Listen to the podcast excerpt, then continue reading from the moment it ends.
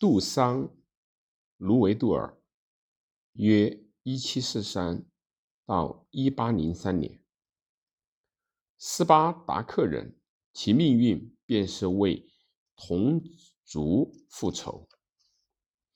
海地国父杜桑·卢维杜尔本是一个种植园的奴隶，他赢得了自己的自由，解放了成百上千的奴隶，建立了第一个黑人国家。杜桑是高明的政治家和军事将领，他在18世纪90年代初期领导海地革命，将法国、西班牙和英国殖民者悉数。驱逐。有时啊，他的敌人认为他过于强硬，不懂得妥协，但他身后留下了一个没有奴隶、因其开明领导而焕然一新的国家。杜桑曾说：“我生而为奴，但自然赋予了我自由的灵魂。”他早年的生活恰恰诠释了这一点。杜桑本名叫弗朗索瓦·多米尼克·杜桑，其父早年被法国的人贩子卖到了位于伊斯帕尼奥拉岛西部的法国殖民地圣多米尼克，也就是后来的海地。在主人布雷达伯爵的手下，杜桑一路升迁。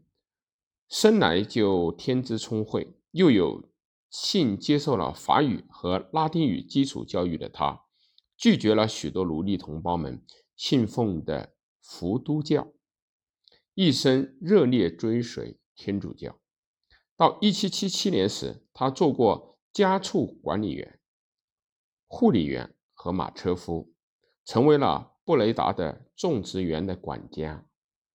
一个通常只有白人才能担任的职位。三十四岁的时候，杜桑获得了自由，有了自己的十五英亩（约有六万平方米）的土地和十三名的奴隶。一七九零年，混血种人改革领袖文森特·奥热发起了第一次海地起义，杜桑没有参与。次年的八月。圣多米尼克各地数千黑奴揭竿而起，爆发了第二次革命。杜桑意识到自己再也无法视若无睹，他帮助布雷达一家逃离，把自己的家人送到了岛上的西班牙管辖区，随后加入了起义的队伍。圣多米尼克岛上有。三点二万名欧洲的殖民者，二点四万名的自由民。自由民是混血种人和黑人，奴隶却有逾五十万人之众。这支黑人大军素质低下，装备低劣，但数量上的优势和杜桑高超的游击战术，很快就让镇压者吃到了苦头。杜桑卓越的指挥才能。为其赢得了卢维杜尔一姓。卢维杜尔在法语中意为开端，在军事上意为突破。一七九三年，法国与西班牙开战，此时的杜桑已是海地黑人军队的主要人物，人民敬佩他的领导才能。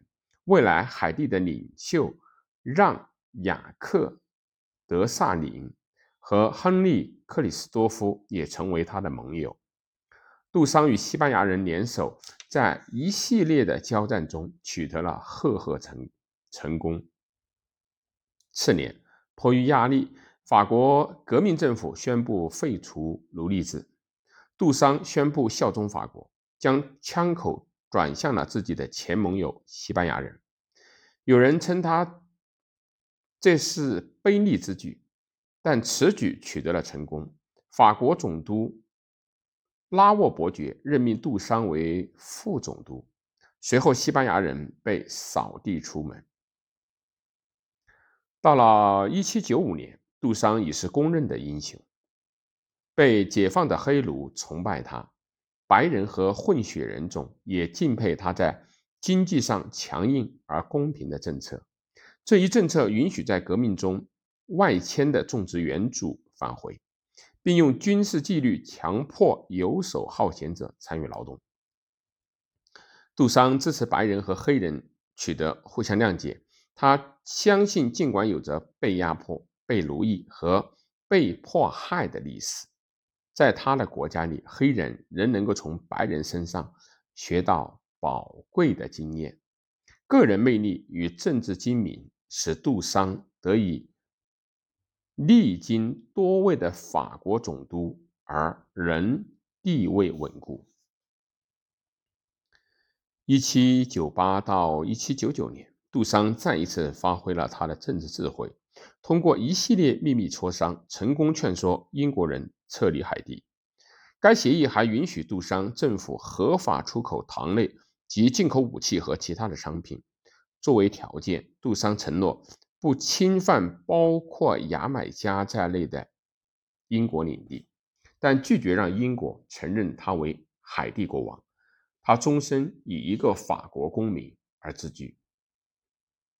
一八零一年，杜桑对伊斯帕尼奥拉岛（西班牙控制的一侧）发动了攻势，占领了全岛，并解放了所有西班牙控制下的黑奴。更出人意料的是，他还慷慨地赦免了被打败的非黑种人。随后，杜桑自命为总督，并向拿破仑。自诚效忠。然而，拿破仑并不买账，认为杜桑的存在不仅仅阻碍了法国在海地的获益，同时其行为也侵犯了法兰西的荣誉。十二月，拿破仑调兵遣将，由其妹夫查理斯·里克勒克指挥。一同出征的还有拿破仑的木兰狂妹妹。要推翻杜桑，双方战斗异常的激烈，故事战事一直持续到次年的五月。杜桑同意缴械投降，并卸甲归田。然而法国人并不打算允许他继续留在海地。杜桑和他的家人悉数被捕，并被送上了返回法国的战舰。八月，杜桑被送到了阿尔卑斯山上的如屋监狱。困于狭小牢房中的杜桑伤心欲绝，孑然一身，遂写信求拿破仑于他一次公正的审判。拿破仑未予回复。一八零三年，杜桑因肺炎死于狱中。一个伟大的生命在此走到了尽头，但这个生命的伟大遗产。自由黑人国度海地永世长存。